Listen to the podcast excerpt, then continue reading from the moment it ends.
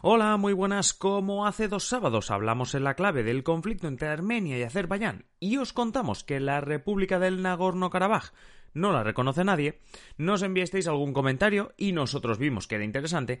¿Qué es esto de reconocer un Estado? ¿Cómo se puede decir si existe o no un país, un Estado, etcétera? Así que hoy en Simple Política, ¿qué significa cuando un país reconoce a otro? Comenzamos.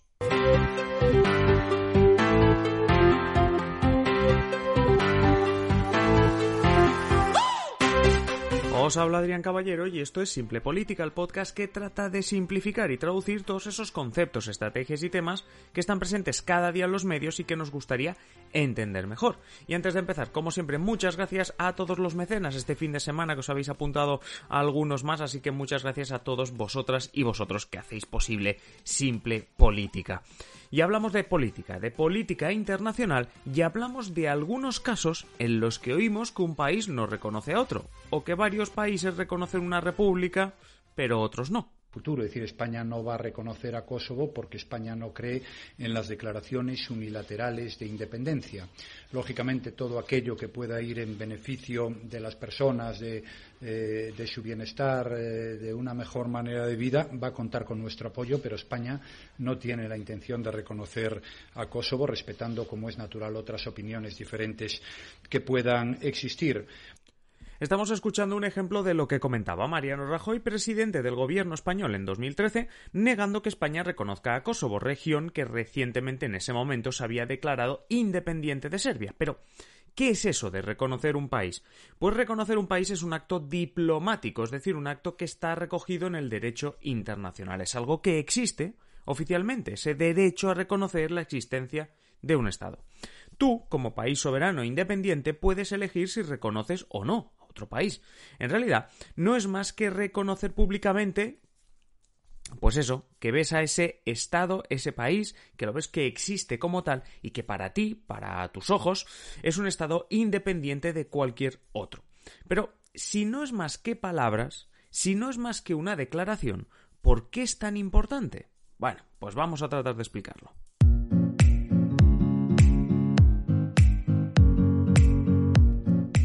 Veréis, ¿alguna vez os habéis preguntado qué es un país? Es una pregunta con difícil respuesta, pero lo que todos coinciden es que un país es una entidad que reúne cuatro características. Sin estas cuatro, es muy complicado que te puedas llamar a ti mismo país. Son cuatro. Primero, debes tener un territorio físico, vamos, tener un trozo de tierra, tan pequeño como Mónaco o tan grande como Rusia, pero un trozo de territorio físico. Segundo, has de tener población población que viva en ese territorio. Es decir, que si tenemos el territorio de Mónaco, pero no vive nadie allí, ni siquiera nosotros mismos, pues aquello no es un país. Tercero, debes tener soberanía. Esto quiere decir que te gobiernas solo y no necesitas de ningún otro país para sobrevivir. Aquí no me metáis el tema de si pides deuda pública o si pides ayuda a la Unión Europea. Hablamos de que tengas un gobierno, un gobierno soberano y que ningún otro país pueda decidir por encima tuyo o como mínimo que no tengas capacidad de respuesta. Y os he dicho que eran cuatro elementos para definirte como país, territorio, población, soberanía y el cuarto, reconocimiento internacional. Puedes tener los tres primeros, pero si ningún país te reconoce como un Estado independiente, realmente lo vas a tener muy complicado, porque no podrás tener relaciones diplomáticas, ni económicas, ni nada de nada. Así que tú al final, pues, por ejemplo, esa soberanía se te va a perder y cualquier otro país más reconocido puede reclamar que el territorio que tú ocupas es suyo y que la población que tú dices que es tuya realmente lleva el pasaporte de otro país, etc. Una buena manera de conseguir un reconocimiento internacional que te permita definirte como país es formar parte de Naciones Unidas, de la ONU. Si estás dentro de Naciones Unidas, se entiende que lo que llamamos comunidad internacional te acepta aunque sí, aunque haya una parte de sus miembros que a nivel individual, perdón, pues no, a nivel individual no te reconozcan, como por ejemplo es el caso de España con Kosovo. El reconocimiento de estados no es algo obligatorio. Yo creo que es una de las conclusiones que ya habéis sacado en estos pocos minutos que llevamos de episodio. Es decir, podría haber una república que algunos países reconocen y otros no. Fijaos, vuelvo a coger el tema de Kosovo. Sacaba yo al inicio el audio este de Rajoy diciendo que España no reconoce a Kosovo. pero la Unión Europea, como tal, como organización, sí la reconoce. Así que imaginaos hace unos meses, cuando Josep Borrell fue escogido máximo representante exterior de la Unión Europea, algo así como su ministro de Exteriores, qué papel le tuvo que tocar jugar, porque era alguien que cuando era ministro de Exterior, es decir, cuando Josep Borrell en los primeros meses de, de, gobierno de Pedro Sánchez era ministro de Exteriores de España, no reconocía a Kosovo, y ahora, como ministro de Exteriores de la Unión Europea, pues sí. Como veis, es algo diplomático, es algo político, no tiene nada que ver con la capacidad de nada, esto de, la, de reconocerse. Pueden darse estas situaciones, estas situaciones como la que le pasa ahora a Josep Borrell, por decirlo así. Es más, os voy a detallar los 10 casos de países con menos reconocimiento internacional.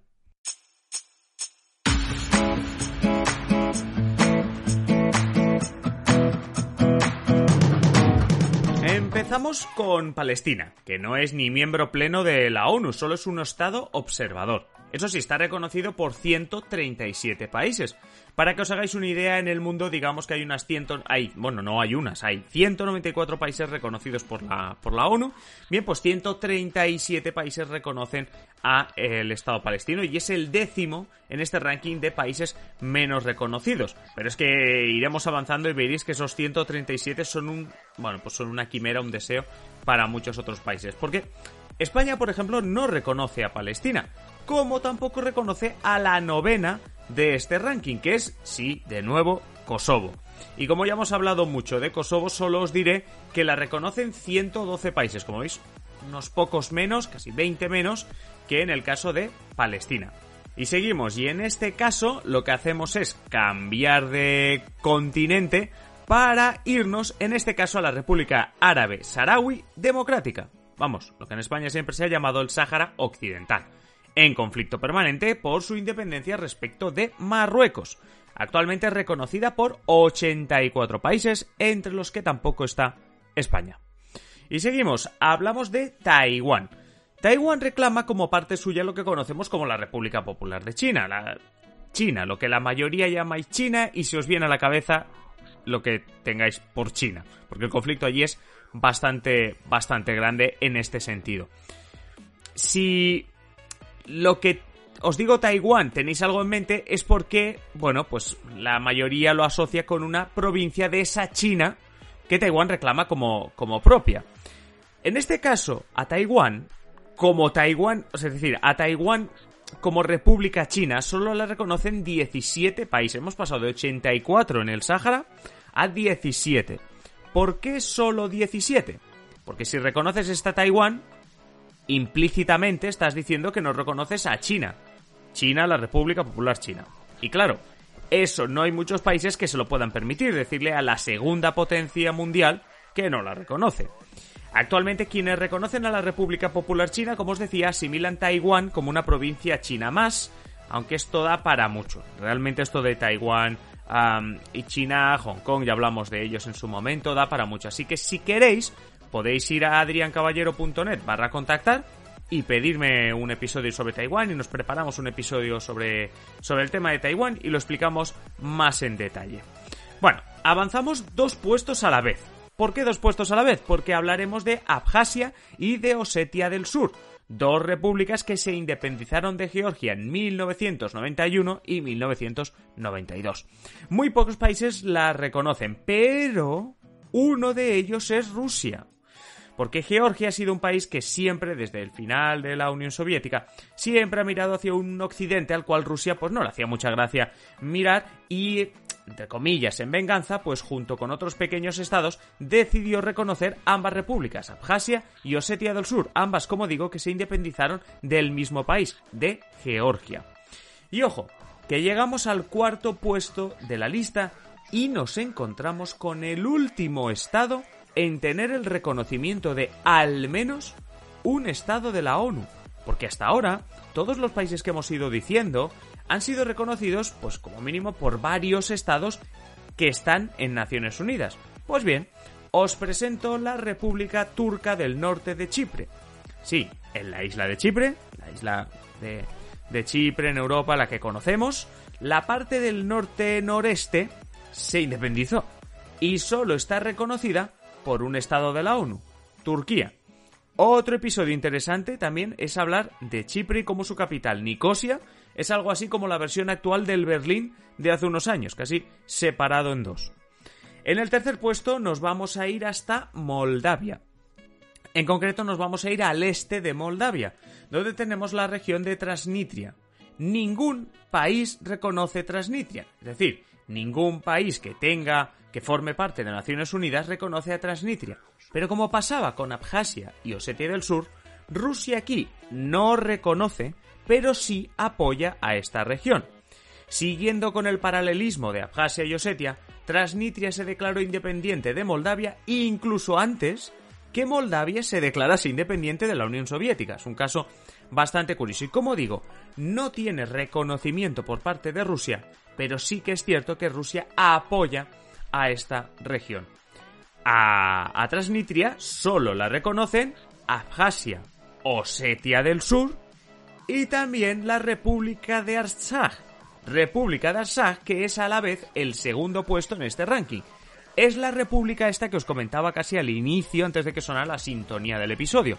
Es la república que comprende el Nagorno-Karabaj, esa provincia de Azerbaiyán que está llena de armenios y que se declaró independiente sin absolutamente el apoyo de nadie.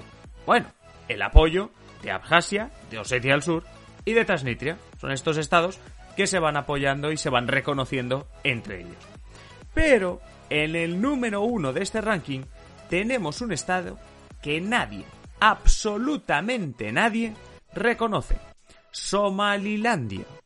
Os aviso que estoy preparando un episodio especial sobre Somalilandia, pero deciros que es una región africana que declaró su independencia de Somalia en 1991, no fue antes de ayer, fue en 1991, después de que Somalia fuese una parte colonia italiana y una parte colonia británica. Y la colonia británica quería reforzar y, reclamar su independencia respecto a lo que es Somalia actualmente, que es toda la, todas las dos colonias juntas. Bueno, pues bien, pues en este caso Somalilandia tenemos ese resultado de una parte que quiere declarar su independencia, pero que en este caso nadie la reconoce.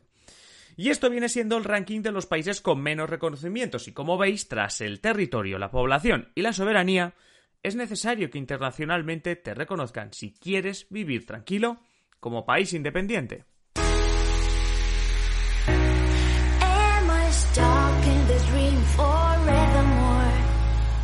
Hasta aquí el episodio de hoy. No olvides suscribirte al podcast si aún no lo has hecho y comparte con todo el que quieras, pues cualquier episodio o simple política, alguien que no lo conozca, pues que pueda estar interesado. Ah, y si quieres, hazte mecenas de simple política en patreon.com barra simple política. Si, si lo haces, perdón, ya sabes que tienes ventajas como adelantos de episodios, como La Clave, ese programa que hacemos todos los sábados, también tendrás sorteos, contenidos exclusivos, de todo a cambio de que te hagas mecenas, como digo, en patreon.com barra simple política y entre todo, además, nos ayudes a seguir haciendo más y mejor contenido. Nada más, te espero en el siguiente episodio. Un saludo y que pases feliz día.